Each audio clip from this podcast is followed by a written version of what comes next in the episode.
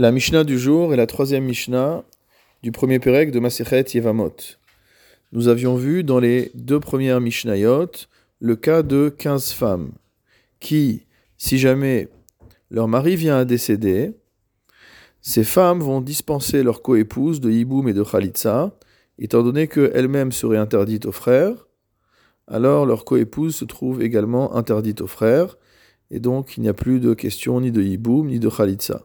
Nous avions également vu dans la deuxième Mishnah que ce mécanisme peut s'enchaîner sur plusieurs mariages. Dès lors qu'une femme a été coépouse d'une femme qui a été coépouse d'une femme, etc., et la dernière d'entre elles étant une femme avec laquelle le beau-frère ne pouvait pas se marier, alors toutes les tsarotes, toutes les coépouses sont considérées comme dispensées de yiboum et de khalitsa. Notre Mishnah va nous rapporter maintenant six nouveaux cas. Nous avons six femmes interdites, dont le cas est encore plus grave que le cas des quinze femmes précédentes. Parce qu'en vérité, ces femmes-là ne peuvent se marier qu'avec des hommes autres que les frères du côté du père du défunt mari. Et cette Khumra, cette euh, gravité de lien d'interdiction, entraîne une conséquence positive, à savoir que tsarotehen mutarot, leurs coépouses, pourront, elles, subir le yiboum d'un des beaux-frères.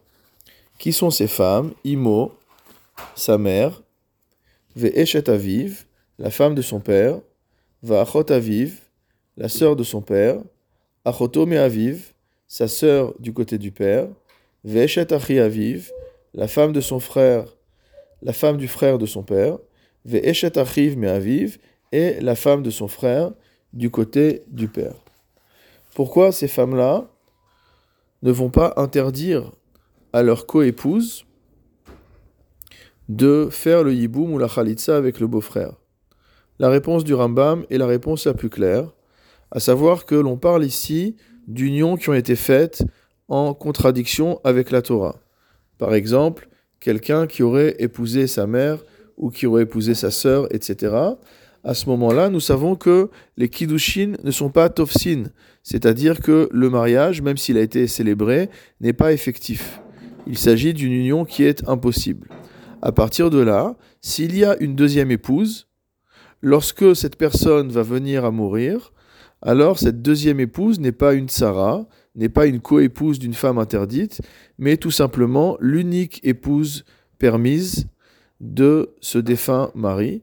Et donc elle tombe de manière tout à fait légitime en yiboum devant les frères de son mari. De par ce fait, mutarot, c'est entre guillemets tsarot, qui n'en sont pas vraiment, seront permises et elles pourront effectuer soit le yiboum, soit recevoir la khalitza.